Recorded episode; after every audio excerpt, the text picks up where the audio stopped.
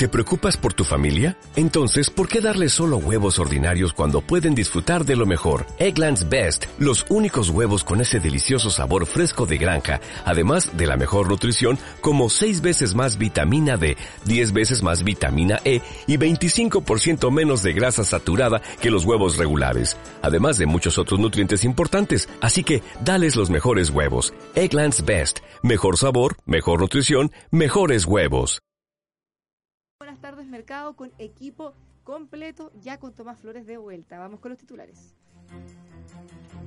Ingresos por ventas, arriendos y concesiones de terrenos fiscales crecieron 16% durante el año 2018.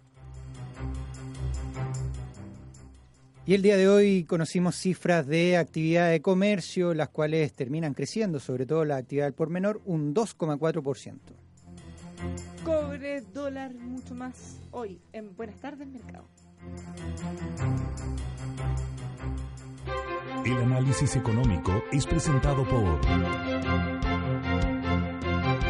Carlos Herrera, en acero y más. Los ascensores no se mueven solos. Detrás de cada ascensor Mitsubishi hay profesionales capacitados en el más importante centro de entrenamiento de ascensores de Latinoamérica, heavenworld.cl y Casa Puente Art and Wine, Hotel Boutique, Cerro Alegre, Valparaíso, casapuente.cl.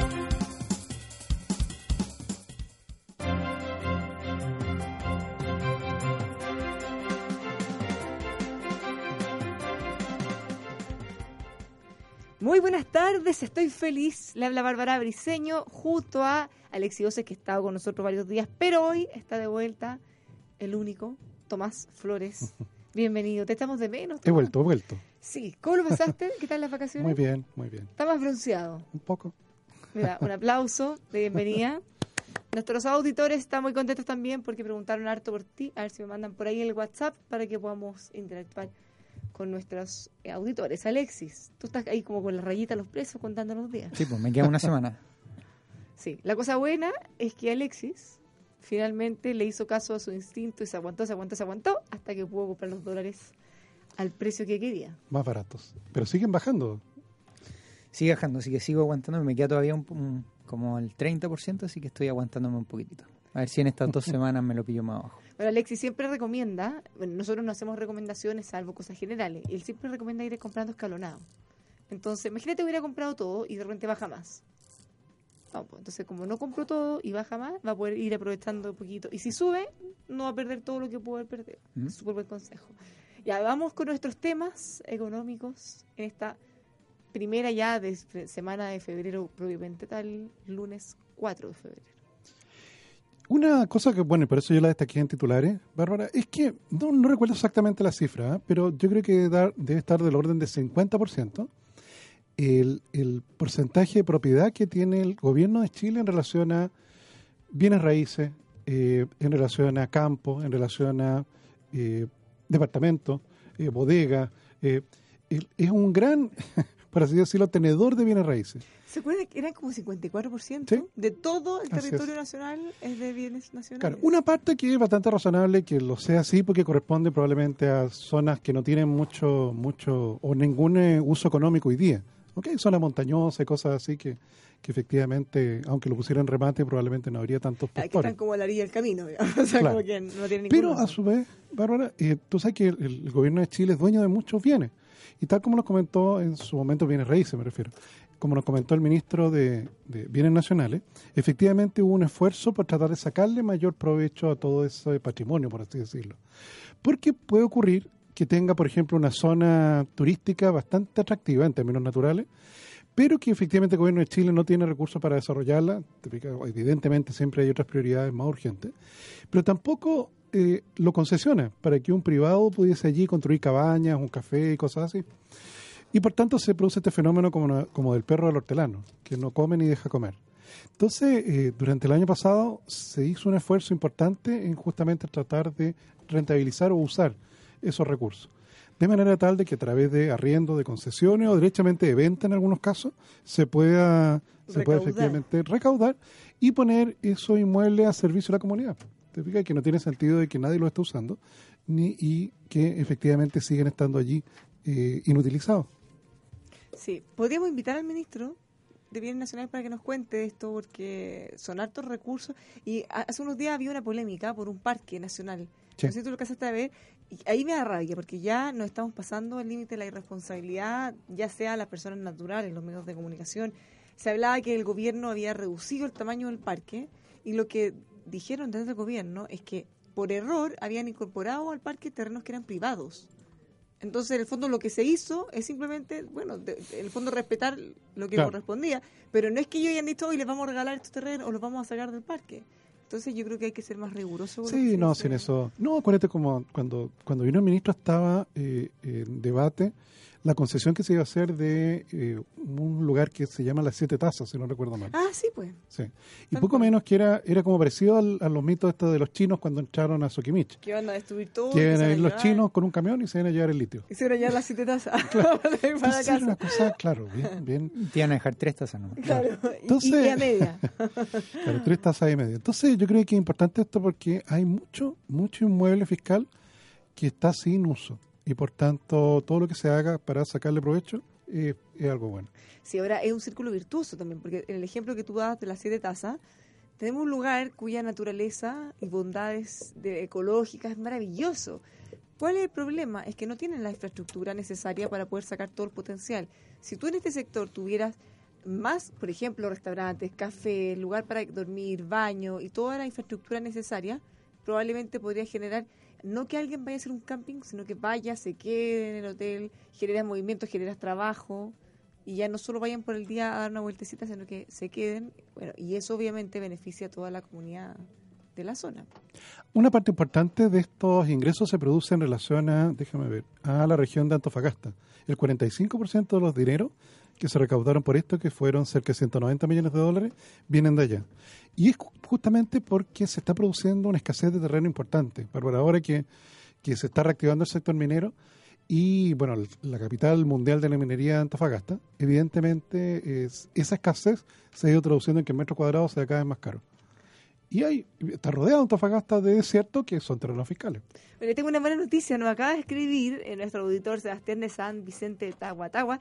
¿Se acuerda, ¿Te acuerdas, Tomás, que Alexi hizo un Sí, concurso? pues, llegó el libro. Sí, pero se puso creativo, Alexi, y regaló un libro que no venden en Chile. Entonces lo tuvo que Mm. encargar a Sí, España, sí, se me lo acuerdo de todo ese mandaron. periplo. A todo ese periplo, finalmente nuestro auditor nos escribe que le llegó el libro después de todo este tiempo. Así que Alexis cumple.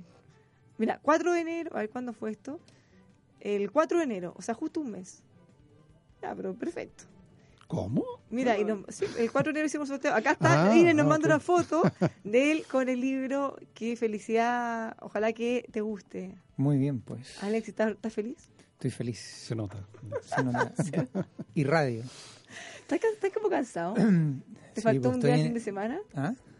¿Te ¿Cómo? faltó un día de fin de semana? ¿O ya Me está ahí como la patita Me fuera? faltó un día de fin de... Es que tuve matrimonio el sábado, así que estoy un poquito averiado todavía. Ah, estuvo bueno entonces. si Estuvo era el sábado, Dormí todo- casi todo el domingo. qué rico, qué suerte. Pues hay otros que no, que no pueden. Oye, pero felicitaciones, que lo disfruten libros. Eh, vamos a hacer algún concurso, pero esta vez que lo pague Briseño. Ya, bueno, yo iba a la librería popular de Recoleta a comprar una... a la librería popular a comprar una receta de economía Feliz. pa- para que los países sean exitosos. Eh, ya está abierta, ¿o no? Oye, ¿saben qué? Eh, me, me quedé con la duda. Yo creo que vamos a invitar, ahora que febrero que nos mandamos solo, que estamos sin jefe, podríamos tener alguien que nos venga a contar del, del modelo. Siempre se ha discutido, se le baja el IVA a los libros. ¿Ustedes creen que el problema de la baja lectura tiene que ver con el IVA a los libros que son muy caros? No. Porque hay muchas No. librerías que los prestan gratis. Sí. No, y está también otro que, que, claro, que lo prestan gratis tal como el servicio que tiene el metro. Aunque yo diría que, Bárbara, una de las cosas que yo vi cuando estudié el tema en relación a Argentina Porque ahí son mucho más baratos. es la escala, la escala de producción. Como acá se lee muy poco, Bárbara, eh, tú como autor efectivamente mandas a hacer ediciones, ponte tú, de mil, mil ejemplares. Es carísimo. Claro, entonces ahí el costo medio de cada uno de ellos es mucho más alto que si manda a hacer 30.000 de una vez. Ahora, todos sabemos, los que en- por alguna razón cualquiera hemos tenido que mandar cosas a imprenta, que al final el precio de mandar a hacer mil, cinco mil cosas termina siendo el mismo que diez mil, no sé, veinte mil. Claro, entonces las economías de escala escala. son importantes. Entonces, claro, no, no leemos mucho, pues, no leemos mucho los chilenos. Mira, el ganador del libro ¿Mm? nos eh, pide que le mandemos un saludo a sus hijos Belén, Alexander y Florencia. ¿Eh? Que aprendan a leer con el papi y que les guste leer mucho para que sean los grandes lectores. Eh, pero bueno, dejémoslo pendiente para algún día. Además que efectivamente como funciona el IVA, es, se le cobra efectivamente el 19% del precio al bien final y ese IVA recaudado se rebaja del IVA de todos los insumos que efectivamente la librería compró. ¿Ok? Entonces, si tú eliminas el IVA, no baja en 19% el precio. ¿Ok? Porque ese es el valor agregado en la, otra en la última etapa. ¿Ok? Entonces hay como un mito allí, como que bajaría 19% el precio final. Y no es así, porque todos los insumos que efectivamente la librería compra, no tendría contra qué iba a descargarlos.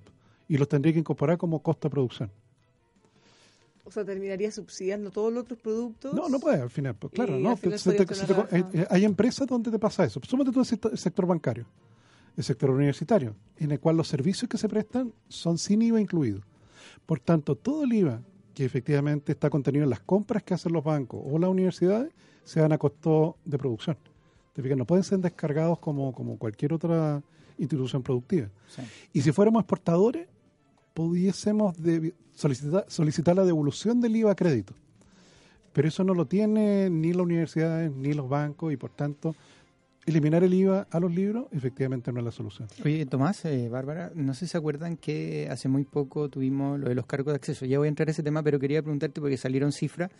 De- Teníamos más o menos alrededor de 24 millones de celulares, ¿no? De conexiones Ya, móviles. lo- nos cambiamos de tema, No, no, espérame, espérame. No, sí, voy a continuar, voy a continuar. No es tipo. No, no, con el del libro, dame un minuto. Ah. Son 24 conexiones, 24 millones más o menos de conexiones Abonados. de abonado, eh, con una penetración de Internet de cuánto, el 70% más o menos en eso, o casi 80% de los celulares. Más o menos, creo que leí, sí, esa cifra más o menos va. Entonces, la pregunta es, ¿nosotros leemos poco porque es caro? Ah, ah, tenéis toda la razón. Segundo, con eh, ¿y, por, ¿y por qué digo esto? Porque hay una aplicación de la DIVAM que tiene biblioteca digital, se llama. Entonces tú, uno podría decir en regiones, hoy no, pero es que ir a leer al metro, como dijo Tomás, que te lo prestan gratis, en regiones no tenemos metro o no, no, no vamos a ir a Santiago a pedir un libro y volver. Pero la DIVAM tiene una aplicación que es gratis pedir los libros, te pasan el libro digital y tú lo puedes leer por un tiempo determinado. Y ahí tienes acceso a un montón de libros. Por lo tanto, al igual que la, que la educación financiera, no es que falten acceso, no es que falten oportunidades para poder leer, sino que definitivamente no tenemos interés en leer, no tenemos interés en educarnos de manera para el lado financiero, y eso yo creo que es lo que nos está pesando como sociedad en el último tiempo. Toda la razón, Alexi. Me acabo de meter en mi celular, en la parte donde uno baja las aplicaciones y la encuentras de inmediato. Se llama Biblioteca Pública Digital. Anótelo para que la descargue. Biblioteca Pública Digital, eh, que tiene una B larga y una P en el fondo. Y ahí la presentan como eh, la biblioteca digital de la DIVAM. Y tú puedes descargar libros electrónicos, tal como dices tú, en forma gratuita. Entonces falta interés. Ahora, esto es un hábito. Y un hábito súper difícil de adquirir y yo creo que ahí los papás, porque no hay que dejar que los colegios se la lleven toda, porque además muchas veces los colegios, no sé usted, te hacen leer libros que encuentran tan fome. y el solo hecho de que sea una obligación, eh, lo, leen, todavía. lo leen de mala gana, son fome, no tienen que ver con sus propios intereses. Entonces, eh, yo creo que un buen consejo es, por lo menos lo que hago yo, les compro cómics, historietas, eh, libros de monitos, lo que sea. Pero y de poquito ir generando ese hábito de leer. Lo que le interese, aunque no sea algo demasiado importante, pero de poquito te va, te va atrapando.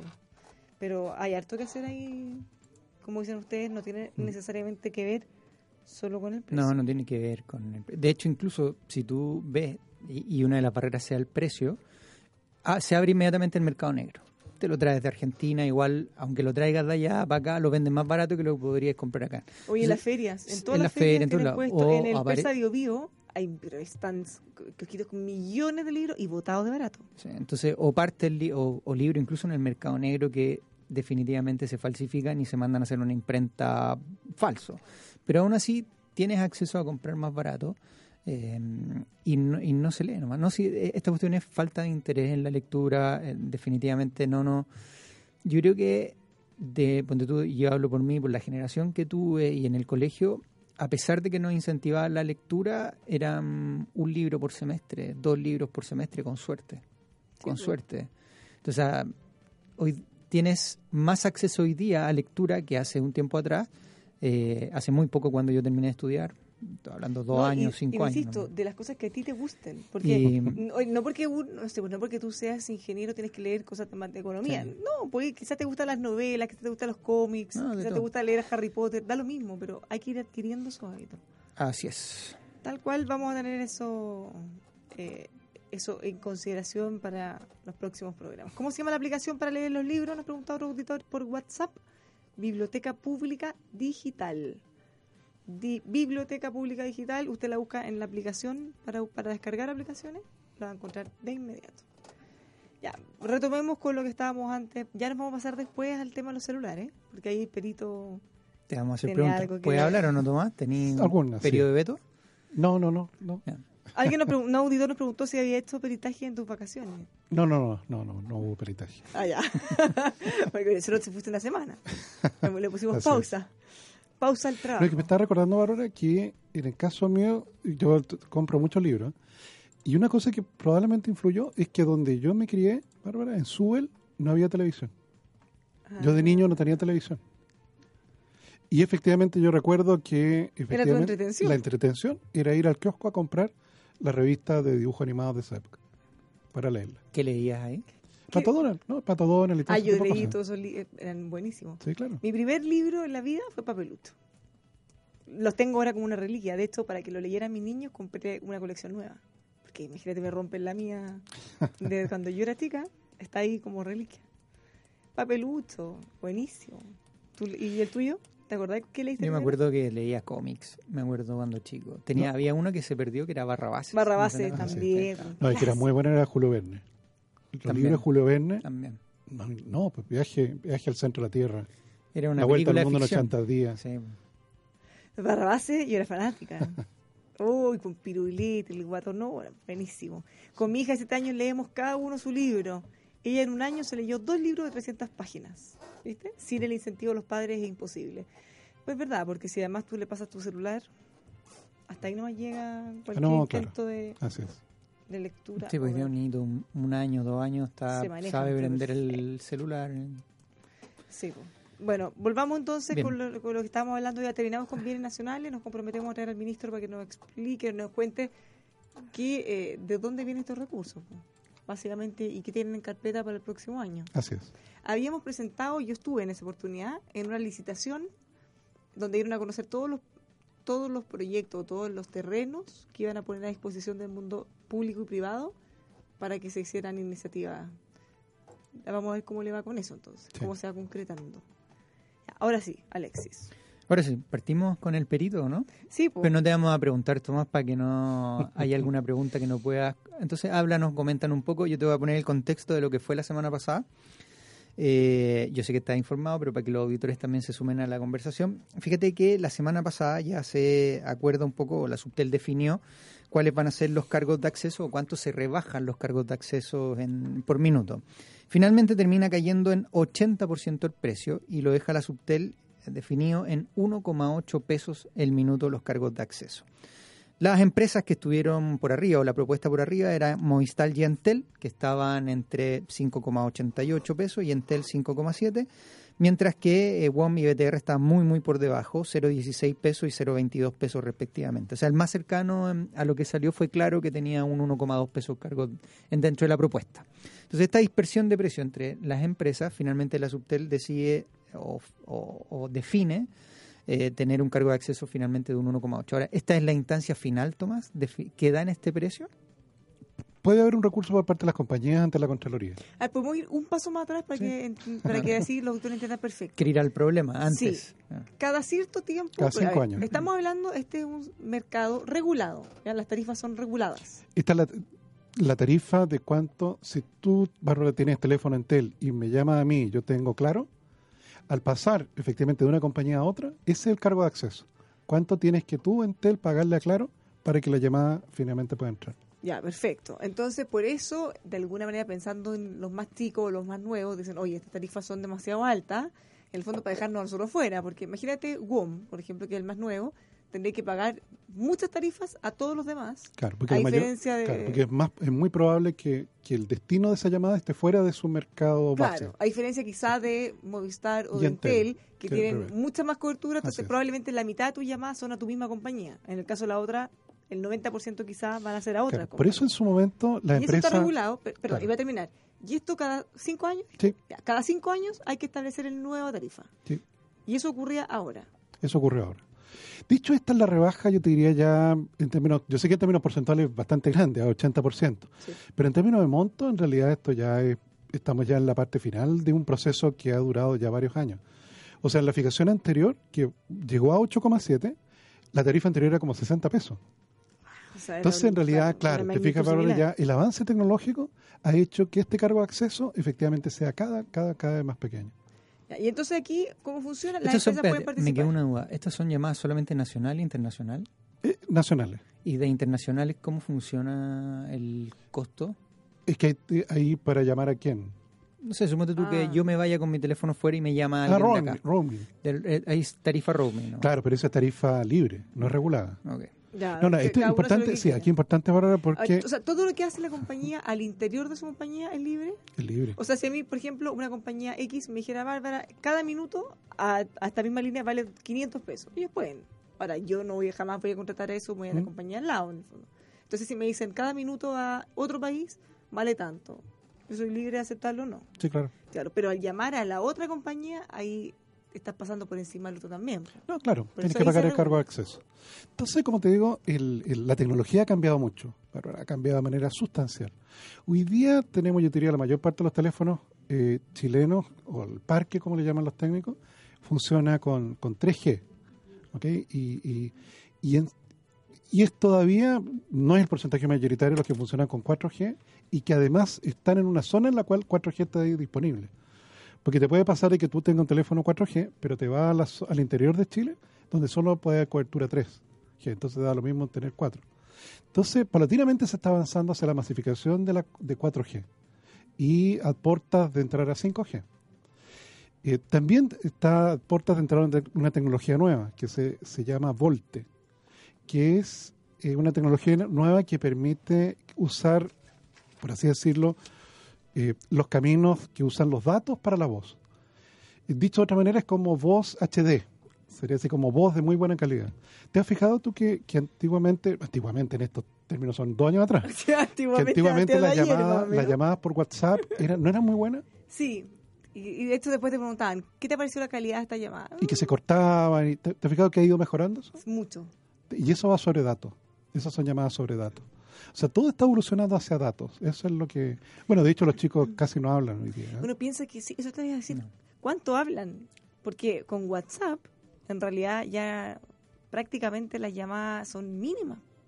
Cualquier cosa, que- aparte que es, es tan eficiente, porque, Alexi, ¿cuándo va a venir? Ah, mañana, listo.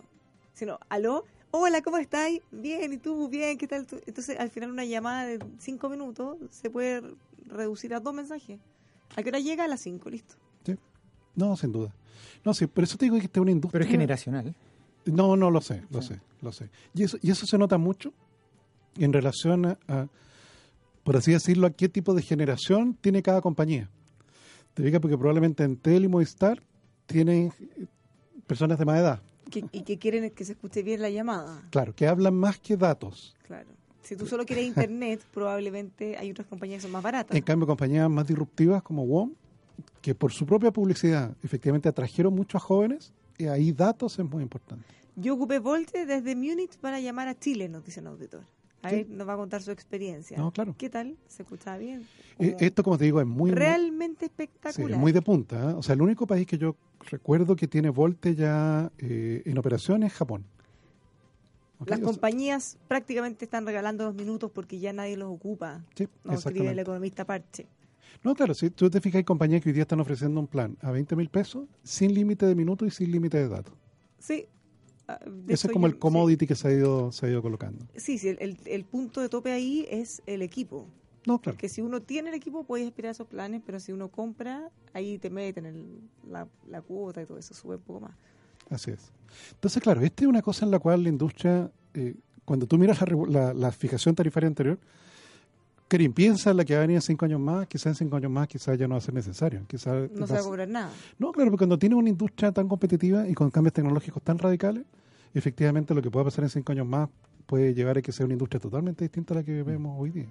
Bueno, pero en este caso, a los cinco años correspondía revisar la tarifa, entonces se contratan peritos, ya sean por parte de las compañías, por parte Eso cuando de- hay discrepancia. ¿eh? Si no hubiera habido discrepancia entre el gobierno y las compañías, no hay espacio para peritos. Ya, lo más, lo Claro, más- que era, era, lo más era probable que grande la diferencia. Era, teníais de 5,88 pesos, casi 6 pesos, a un 1. ¿Cuánto proponía la sub- 1.35 fue la, 1,35 la subtel. la subtel en su, Mm. su- en su postura inicial. O sea, hay una tremenda diferencia entre los O dos. sea, lo más probable es que siempre va a haber una discrepancia, porque obvio que la autoridad del gobierno va a tratar que sea lo más bajo posible, la compañía lo más alto posible, es lo, lo razonable. Pero aquí era una de las compañeras Movistar y Entel rebajaban entre 30 y 35%, mientras el gobierno proponía una rebaja de casi 90. claro, pero al final técnicamente está más cercano desde el gobierno. O sea, mirando la Mm. cifra final. Pero eso, eh, cuéntanos entonces ahora cómo definieron ese, ese Ah, no, precio eso de no 1,8. No, eso no lo sé. No, pero ¿cómo, va- cómo es el proceso? Eh, las compañías les, les preguntan cuánto creen, y ellos dan una O sea, cada uno presenta su estudio. Cada uno presenta su estudio, que efectivamente una empresa que tuviera que partir de cero, que tuviera que abastecer al 25% del mercado nacional y que utiliza la tecnología más eficiente disponible hoy día, ¿a qué, a qué precio efectivamente cubre las inversiones? ¿Ok? Y paga el costo de capital respectivo. Y gana. Pues, tiene Claro que es el costo de capital respectivo. En este, en, espérate, en este no me acuerdo si tienen, tienen regulado el margen que No. ganan o no. No, Entonces, del costo más o menos de ese 1.8, ¿cuánto es aproximadamente? ¿Lo puedes decir o no? ¿cuánto De es este qué cosa? 1.8 la definición de la tarifa, ¿cuánto es el costo? Para saber el margen. Ah, no sabemos. No. No, yo, al menos yo no lo sé. Ok. Claro, porque te- está hecho para que finalmente la tarifa te permita recuperar toda la inversión y pagar el costo de capital. Por eso, o sea, ahí el margen, bueno, se redujo un montón de esta última tarifa de 8.7 a 1.8, el margen se redujo, pero Claro, pero el punto es que uno podría decir, hoy van a dejar de ganar miles de millones.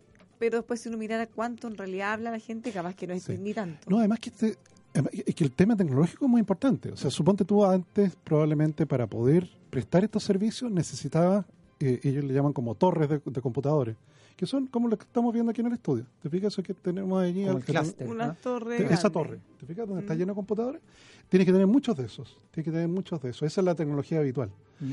La tecnología nueva que viene, efectivamente ya no requiere de ese hardware. Todo el servicio que tú ves que están ahí en esos computadores y servidores que están allí, te los pueden prestar de manera remota. Van a ser Ujú. puros fierros ya inexistentes. Ya no necesitan los fierros. Ya no necesitan los fierros.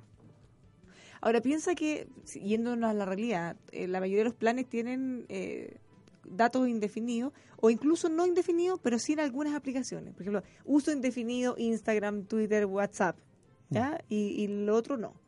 Pero ¿qué hace la gente que tiene esos planes que paga muy poco? Cuando tiene que hablar con alguien, lo llama por WhatsApp. Entonces así evita la llamada. Y de hecho, tanto es así que tú puedes llamar por WhatsApp a alguien en cualquier lugar del mundo. No, pero Y igual como ahí, se llama de internet a internet, eh, o sea, yo hablo con amigas que viven en otros países y me llaman por WhatsApp. corrígeme tú Tomás, pero en Chile por lo menos queda en torno al 30% de telefonía todavía con teléfono fijo. Ah, Hay 30% más o menos del total que todavía sí, usa pero llamada de todas maneras, pero, pero me refiero es que cada día en las oficinas, hay más tú, gente en la empresa, todavía hay. O sea, hay un porcentaje no menor, o sea, se ha reducido un montón en el último tiempo, pero efectivamente todavía queda un porcentaje, no es cero. todavía sí, sí. Lo que pasa es que nosotros muchas veces empezamos a mirar nuestro círculo y lo más probable es que en el círculo que nos movemos toda la comunicación sea por WhatsApp, por teléfono, por... Pero, el- que Ah. lo que yo decía, yo creo que al contrario, es la gente que tiene menos, porque ellos tienen incluso con prepago. Prepagan con Lucas y te dan internet de- indefinido, entonces a ellos les conviene llamar por WhatsApp. es que no sabemos, porque así- pero cuánto es el universo de esas de no, prepago yo, no te, yo te estoy diciendo una cosa que representa a mucha gente. No tengo idea si es toda o más o menos, no, pero, pero cada día la tendencia Mm. va más hacia eso. No, además que hay ciertos dispositivos que utilizan eh, 2G. Los POS. Te fijas cuando tú pasas la tarjeta de crédito y, y pones la clave y todo, esos datos viajan en, en 2G. Sí. De hecho, hay, hay cosas que son más antiguas, por ejemplo, mensajes de voz. Te fijas, los mensajes de voz eh, es, muy, es una cosa que efectivamente eh, es muy segura. Y de hecho, no sé si te fijas tú que a veces cuando te mandan la tercera clave para una transacción, te lo mandan por mensaje, por mensaje De, de, texto. ¿Sí? Sí. Sí, te fijas, O sea, mensaje de texto. De hecho, hay, hay instituciones que eh, durante la noche mandan avisaje a través de mensaje de texto. Sí, la gracia es que esas claves son provisorias, entonces incluso si alguien te las llegara a ver, Mm. da lo mismo porque es una clave que solo te sirve para esa transacción Sí, y para nada más. Claro, tiene una vigencia de dos minutos. Claro, Sí. el- eh, ta- tal cual. O sea, dos minutos después ya no sirve de nada esa clave, ni siquiera a ti mismo que quieres hacer la transacción. Mire cómo avanza la tecnología. Todo el servicio nuestro, por supuesto, para tener mejor comunicación. Le contamos que si usted quiere hablar de acero, siempre tiene que pensar en Carlos Herrera. También ferretería y construcción, carlosherrera.cl. Los encuentra en Santa Rosa 2867 San Miguel, Máster en Acero, carlosherrera.cl. Ya que estaba hablando tecnología, usted fíjese que los sensores no se mueven solos. Detrás de cada sensor Mitsubishi hay personas, ingenieros técnicos especializados, profesionales capacitados en el más importante centro de entrenamiento de ascensores de Latinoamérica, CEN. Puede conocer mucho más de esto ingresando a heavenworld.cl. Y le contamos para que su vehículo pueda tener un mejor rendimiento, ahorrar combustible, extender la vida útil. Tiene que usar los lubricantes y aditivos Liqui Moly, la marca alemana número uno en el mundo, que está en nuestro país, asimismo como en 120 países más. Los puede encontrar en liquimoli.cl. Hasta le llevan lo que necesita a su domicilio. Más información, liquimoli.cl. Nos vamos a la pausa y ya estamos de vuelta con más. Buenas tardes, mercado.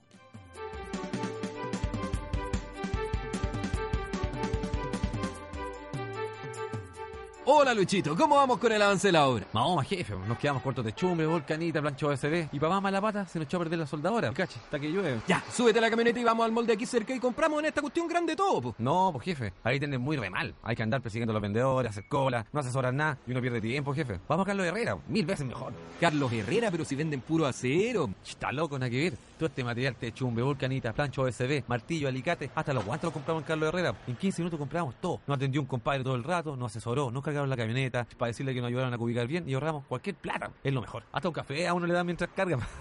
¡Oh, qué buena! Vamos entonces, pues, Carlos Herrera, me convenciste. Y nos tomamos el café. Carlos Herrera, máster en acero y más. Mejor atención, asesoría, materiales de construcción, ahorro de tiempo y dinero. Visítenos en carlosherrera.cl.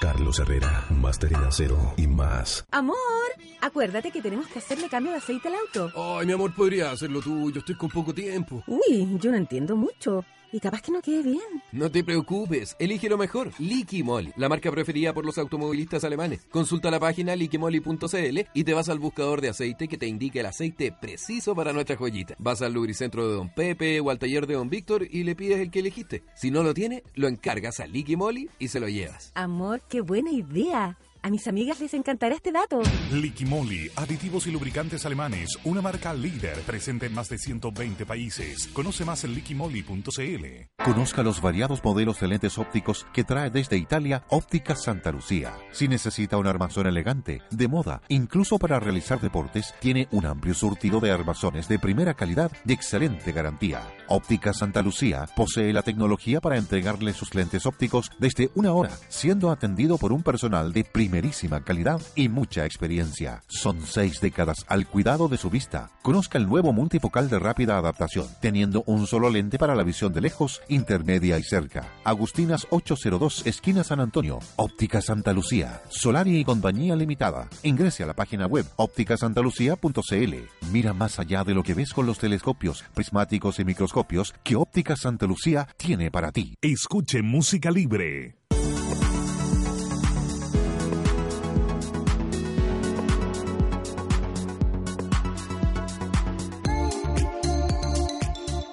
Somos el primer banco de contenidos para música ambiental comercial, libres de pagos por derechos de autor, porque estos ya están cancelados a sus autores. No pague de más. Llámenos al 22 580 2010 o contáctenos en musicalibre.cl.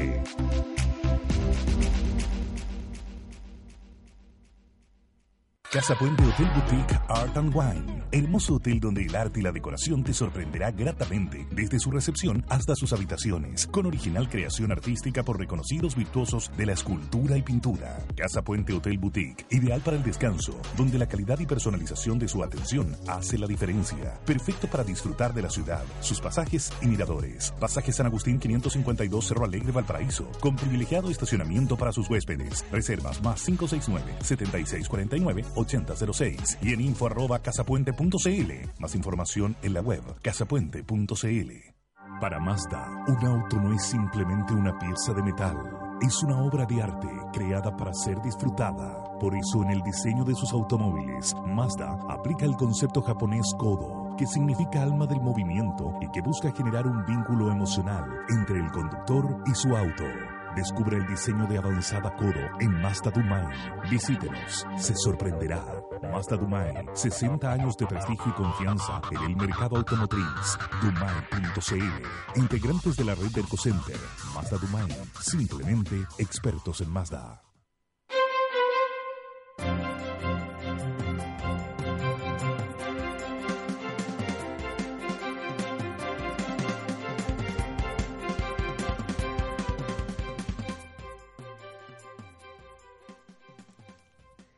Ya estamos de vuelta con Buenas tardes Mercado. Le habla Bárbara Briseño junto a Tomás Flores y Alexis Soces. Estamos hablando de economía, como siempre, en el Conquistador esta hora. Estamos hablando ahora que en vacaciones, como ¿te acuerdas cuando el curso se tiene que poner de acuerdo para No, no me el color del uniforme, para dónde van a viajar o qué es lo que van a ¿A hacer ¿Hasta qué hora dejamos salir a los niños? ¿Hasta Nadie qué hora se el pone de acuerdo, nadie No, es que uno quiere una cosa, el otro quiere la otra. Y es que, es que la mamá del otro le dijo que... no- Sí. Se parece así, pero cualquier parecido, similitud, es coincidencia con el Frente Amplio, que no se pierde ninguna instancia para ponerse a pelear. Eh, en esta oportunidad es por su grupo de política internacional, hacían declaraciones medias destempladas, eh, sin ponerse de acuerdo con los otros partidos, entonces están todos peleando, ahora la Mesa Nacional los eliminó y otros dicen, "Uh, ahí hay un cagüín medio grande a propósito de lo que está ocurriendo en Venezuela, nosotros le hemos hecho un seguimiento, obviamente desde la economía, también desde la política en polo opuestos, que ahora está en receso. Ahora va a haber ayuda humanitaria, estuve viendo. Sí, eh, hay alta expectativa en eso, hay alta expectación porque todos ya sabemos la crisis humanitaria en Venezuela, la, la escasez de medicamentos y de Mm. alimentos es brutal.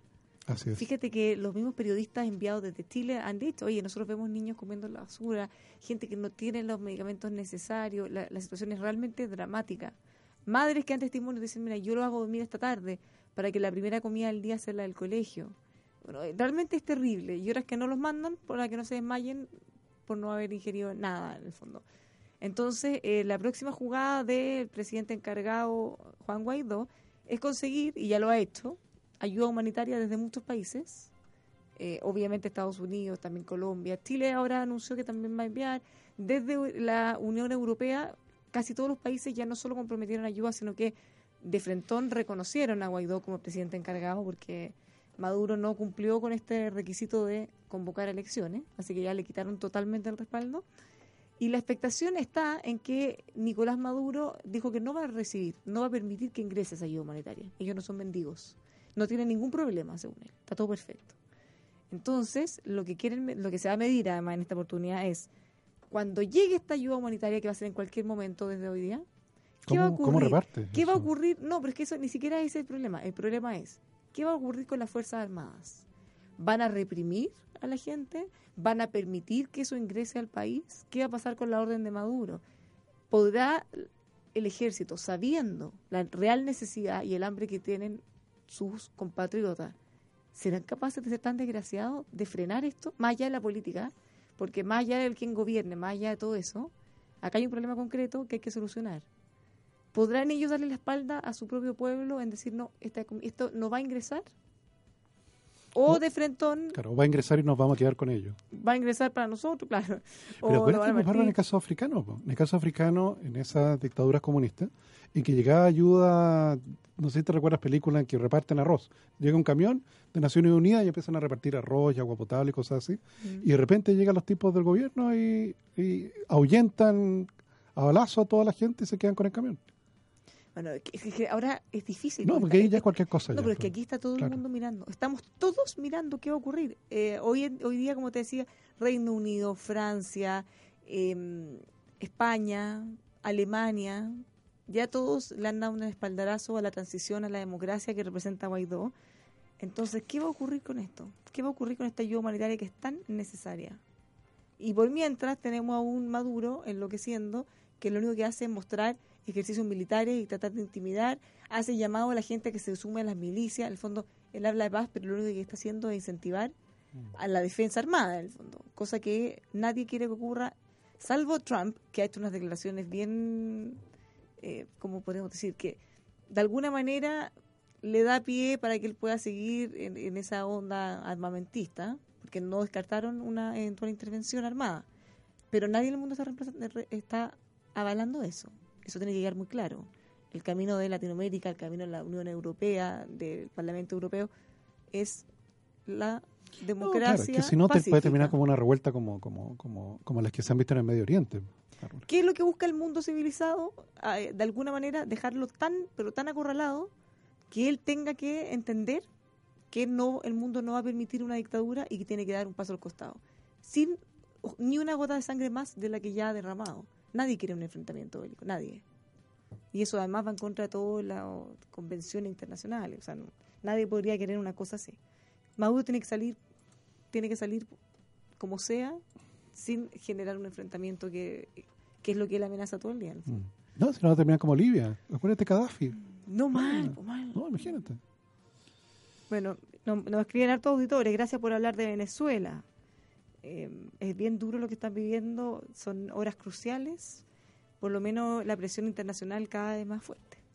Ya no tiene mucho espacio para seguir actuando. Estaba vendiendo lingotes de oro, Sí, tratando de hacer efectivo. Tres toneladas de, de, de oro. Sí. Le vendió a una empresa saudí, me parece. Fíjate que mientras toda Europa y los países civilizados y demócratas del mundo, la- en, en su mayoría, no todos, obviamente, manifiestan su respaldo a Guaidó y el proceso de transición, porque ojo, Guaidó no es presidente ni va a ser presidente porque se van a convocar elecciones. Ahora, ni siquiera saben si él va a ser un candidato o no. Eh, él no era un personaje tan tan conocido y relevante como lo eran las otras figuras de la oposición. Quizás ni siquiera va a ser candidato, quizás sí, no lo sé pero pero acá no están reemplazando uno por otro, acá tiene que haber un proceso de elecciones libres. Así que vamos a ver qué ocurre con toda esta presión internacional. Eh, Irak, decían, Irak se suma a Venezuela en el selecto grupo entre Irak, Irán, Bolivia, Cuba, Rusia, China. O sea, siempre se me queda Nicaragua. Nicaragua. Ah, y, El Salvador hubo Sudáfrica. elecciones. Fíjense que hubo elecciones en. El Salvador el fin de semana y dio una tremenda sorpresa. Oye, tiene un nombre raro el nuevo presidente, pero rompe el duopolio tradicional que tenían y él es totalmente contrario a la postura de Maduro. Así que ahí pierde uno de los aliados que tenía en el bar. ¿Quién me faltaba, Alexis? Sudáfrica. ¿qué me dijiste? Sudáfrica, Siria, Rusia, China, Siria, Nicaragua, Irán. Bolivia, Irán. Cuba. Y hasta ahí nomás llegamos. Pura democracia chilena. ¿Qué va a hacer el pobre Evo? ¿Va a quedar que más bien. solo? Capaz que después también se vaya para la casa en sus próximas elecciones. Y, y- y dentro de América en general, si no me equivoco, México y había un país más que se me olvida quién era que eh, requerían diálogo. Pero era México y Brasil, si- no, No, era no. México y alguien más. México y, te digo el tiro, era Uruguay. México y Uruguay, exacto. Sí, Uruguay, Sí, Uruguay, Uruguay. Uruguay, Uruguay, son los únicos dos. Claro, que han, han tratado de ser neutrales y han convocado a un diálogo para tratar de resolver pacíficamente. Sí, y para el otro lado del charco es la Unión Europea que hoy día también se pone neutral. Sí. ¿Quién? La Unión Europea. Se pone neutral en la posición. No. Que quieren, que, que- o sea, no tiene una postura de sí o no, sino que una postura de que llamen a elecciones. Ah, sí, pues, pero eso no es neutral, pues eso es Ah, No, contra claro, y Maduro. desconocieron a Maduro. Sí, pues ya lo es desconocieron. más ambiguo. No, porque quieren que salga.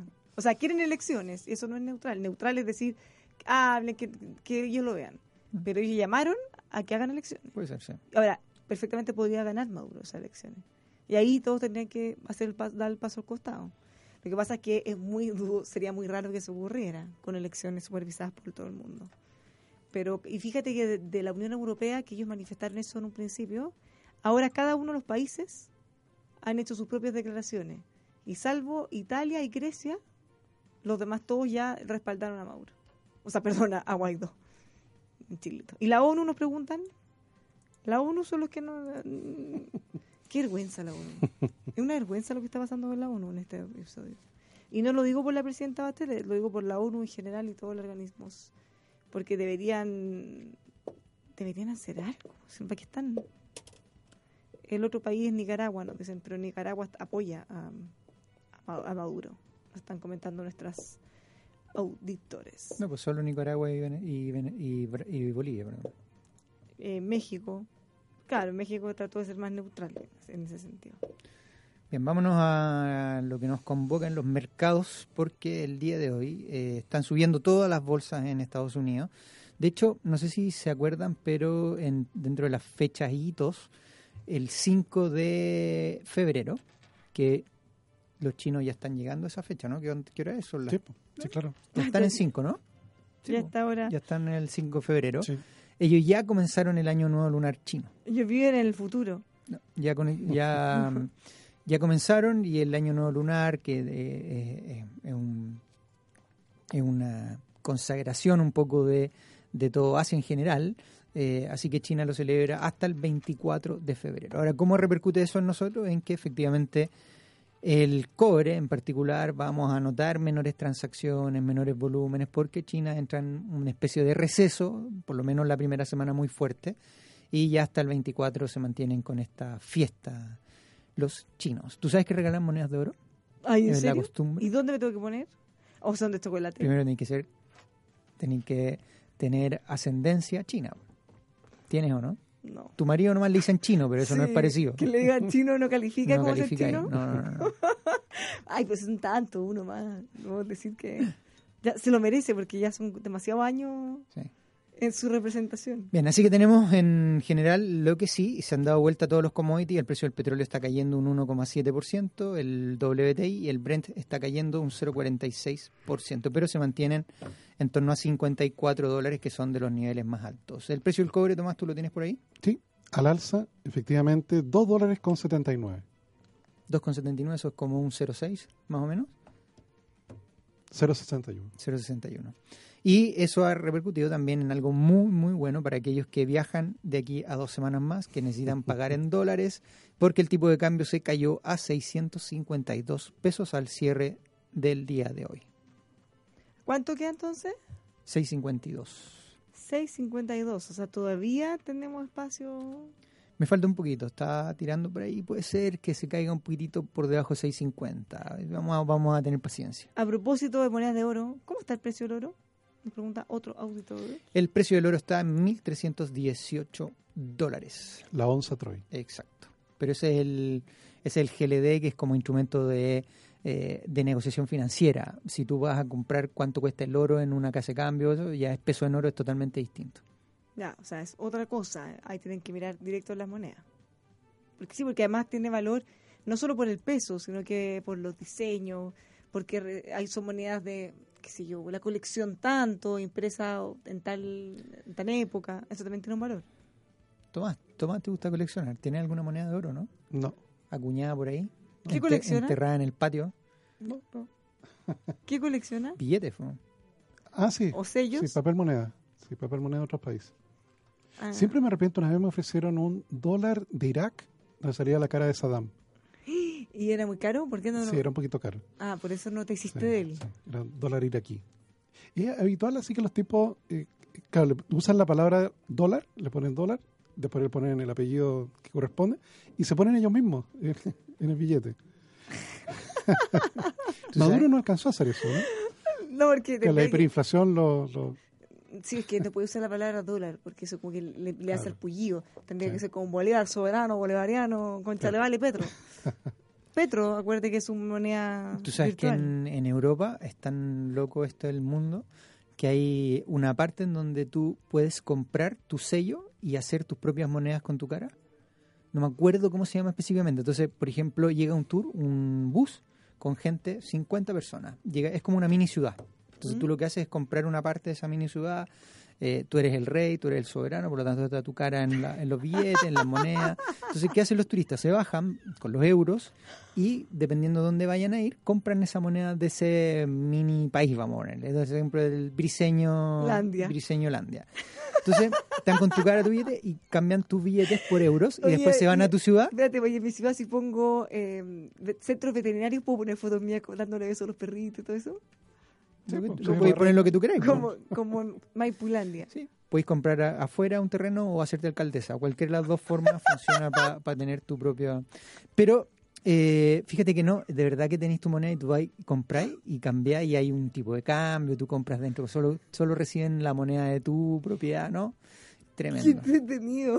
¿Ya dónde eso? Como hay gente que compra también, ¿tú sabías esto? Porque esto me lo cuenta mi cuñado que, con- que vendía cuestiones en eBay. Eh, por ejemplo, italianos que estaban fuera eh, y querían eh, comprar tierra italiana. Entonces él iba al pasto, sacaba un poquitito de pasto, lo metía en una bolsita y lo vendía a otras personas en otros países, certificado y todo, que es verdad sacó de ahí.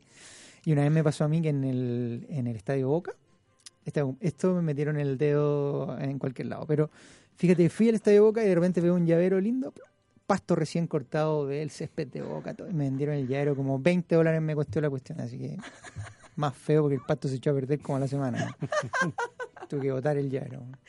Pero en ese minuto te entusiasmaste así. No, eres propietario. fanático del fútbol, dije, "Eh, me llevé un pedacito, bueno.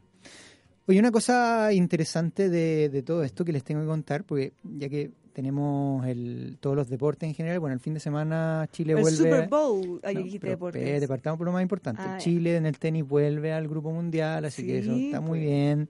Eh, me ha apretado el partido, pero estuvo entretenido.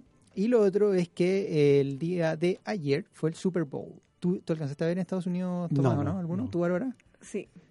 Es que ya era, que era como la. O sea, todos se preparaban, paraba el mundo Sí, en no, la hora todo. del Super Bowl. Tú sabes que hay varios varias cosas que han ido generando decadencia en los, en los Super Bowl. Primero, no, no estoy hablando del precio de la publicidad. Eso- La eso publicidad está alto. entre 5 y 7 millones de dólares 30 segundos. Por ahí hay un, un- no hay un consenso de cuánto es, pero más o menos tanto entre 5 y medio más o menos.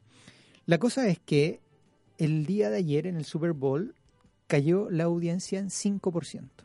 O sea, ya el año pasado lo habían visto 111 millones de personas, este año más o menos en torno a 105 millones de personas. ¿Y por qué? ¿A qué le atribuyen eso? No lo sabemos, porque lleva varios años cayendo el- en audiencia el Super Bowl. Varios años, varios años. Entonces, pero yo lo que le quería contar, porque más allá de la Igual no cifra, me parece raro en realidad, porque quizá era más raro que tanta gente lo viera, ¿o no?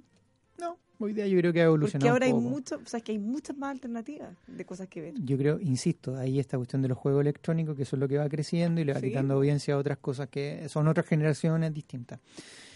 Pero si yo les preguntase a ustedes, ¿el Super Bowl tiene algo que ver con la bolsa? ¿Qué me dirían ustedes? Que sí, ¿Por qué? Porque sí, obvio. Porque sí.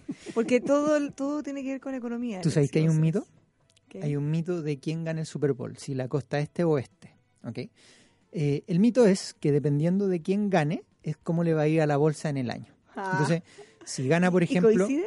sí, por el 77% de las veces ha coincidido. Eh, Uno podría llamar desde la teoría una relación espuria en, en, econo- en econometría, pero, pero fuera de eso, imagínate que es como 77% de las veces si gana una costa, es que la bolsa le va muy bien. ¿ya? Lamentablemente este año ganó el lado este. Y eso hace presagiar que la bolsa este año no debiese tener un buen desempeño. ¿Cuál es la buena noticia? Que en los últimos tres años no se ha cumplido nada de eso. No sé, yo solo sé que ganó el equipo del marido de Giselle Bunchen. Sí, pues, si todos lo conocen. pues. Sí, súper conocido. No, pero fue un partido apretado. Yo lo vi la mayoría del tiempo y ya eran como las once y media de la noche y iban 3 a 3. Y ahí ya lo apagué porque tenía que levantarme temprano, así que no alcancé a ver la última parte. Bueno, pero miles de miles de millones eh, Tú sabes, mira, la gente yo creo que no, no, no dimensiona cuánto es, pero harto. 30 segundos, 5 millones de dólares, vamos a redondearlo, es como si te ganaras tres veces el, o sea, el, el Super Bowl, si tú compras un minuto y medio, es como el loto acumulado hoy, eh, el- al día de hoy. Que ayer no se lo ganaron, pues está esperando que yo juegue, así que ya voy a jugar. Eh, esa acumulación de ese loto son como un minuto y medio de Super Bowl. ¿Cómo te diríais con eso? O sea, No. si te ganas el loto y queréis pasar tu foto en el Super Bowl, te gastáis toda la plata del loto. Por un minuto y medio, todo Bárbara Briseño, Briseño, Y todo el mundo te conoce, política, claro. todo, contráteme al teléfono tanto, ta- Instagram tanto. Sígame en Instagram, arroba Bárbara Briceno K. ¿Viste? Imagínate ese aviso pasado a miles de millones de personas. ¿Cómo? No, miles, 105 millones de personas. Sí, pero es que igual después repiten, y a los comerciales, y aparecen en todas partes. No. Ahora, fíjense que eh, para los publicistas, este era como el, como el momento del año, porque no solo obviamente tú te aprovechabas le- esa tremenda audiencia, sino que era como el momento, así como el pic en todo el año, donde tú tenías que lucir tu comercial más top, el más entretenido, el más ingenioso, eh, porque el que, el que la rompiera, además de esas cientos millones de personas, es el que se reproduce en Twitter, que se manda por WhatsApp. Bueno, en, ese, en esa época no se mandaba por WhatsApp, pero todos lo veíamos. O sea, en YouTube quedan como, mira, el mejor, los mejores comerciales del Super Bowl este año. Y competían, ¿quién era el más divertido? El más choro. ¿Quién tenía Britney Spears? O, no sé, pues acuérdense que había una época de Pepsi que hacían unos comerciales increíbles con los artistas más de moda al minuto. Eh, o sea, una tremenda industria de la publicidad en ese minuto. Y hoy día ya no, ya. Claro, yo me recuerdo incluso Yo de claro, comerciales que ganaron premios. Sí, pues hacían tremendos comerciales. Claro. No, que prácticamente contrataban directores de cine al final. Claro, ya era una cosa ya. Era como el evento del año para Sí. hacer tu comercial más, más creativo, el más divertido, el más ingenioso. Yo creo que ahora ya no es tan así porque lo hacen igual esos comerciales, pero ya con el solo hecho de las redes sociales, si hay uno que es demasiado bueno, se va a viralizar igual. No Mm. necesita ese impulso del Super Bowl, yo creo. Mm. Porque igual es, es fácil, o sea, todos vemos comerciales de todos países, cosas que sean demasiado divertidas, más allá de que no veamos el Super Bowl. sí. ¿Vieron a Tom Hanks? Nos pregunta en el Super Bowl. ¿No? ¿Qué hizo Tom Hanks? No lo alcancé a ver. Voy a tener que poner al día, venía viajando vuelta a Santiago. Les doy unos consejos para que tenga un- un fin de semana o días de semana también espectaculares. Conozca Casa Puente Hotel Boutique Art and Wine, un hermoso hotel en Cerro Alegre de Valparaíso. La gracia es que artistas diversos metieron sus manos, hicieron una joya con eh, pintura y escultura. Así que si usted quería conocer este lugar precioso, en Casa Puente Hotel Boutique, lo pueden encontrar en pasaje San Agustín 552 Cerro Alegre, Valparaíso, las reservas al 569-7649-8006 o más fácil casapuente.cl info arroba casapuente.cl es el mail. También lo invitamos a que contrate en forma anticipada los servicios funerarios de María Ayuda. La familia es lo más importante y en este momento de fuerte emoción usted puede entregar la tranquilidad que necesita apoyando a cientos de niños de la Fundación María Ayuda. Contrata anticipadamente los servicios funerarios de María Ayuda para que pueda convertir el dolor en amor, cerrando un ciclo de la vida con sentido. Más información, funeraria mariaayuda.cl. Tomás Flores y Alexis Voces, ha sido un gusto tenerlos. Hasta mañana. Que tengan una muy buena tarde. Nos encontramos mañana, como siempre, a las 2 en Buenas tardes Mercado. Hasta mañana.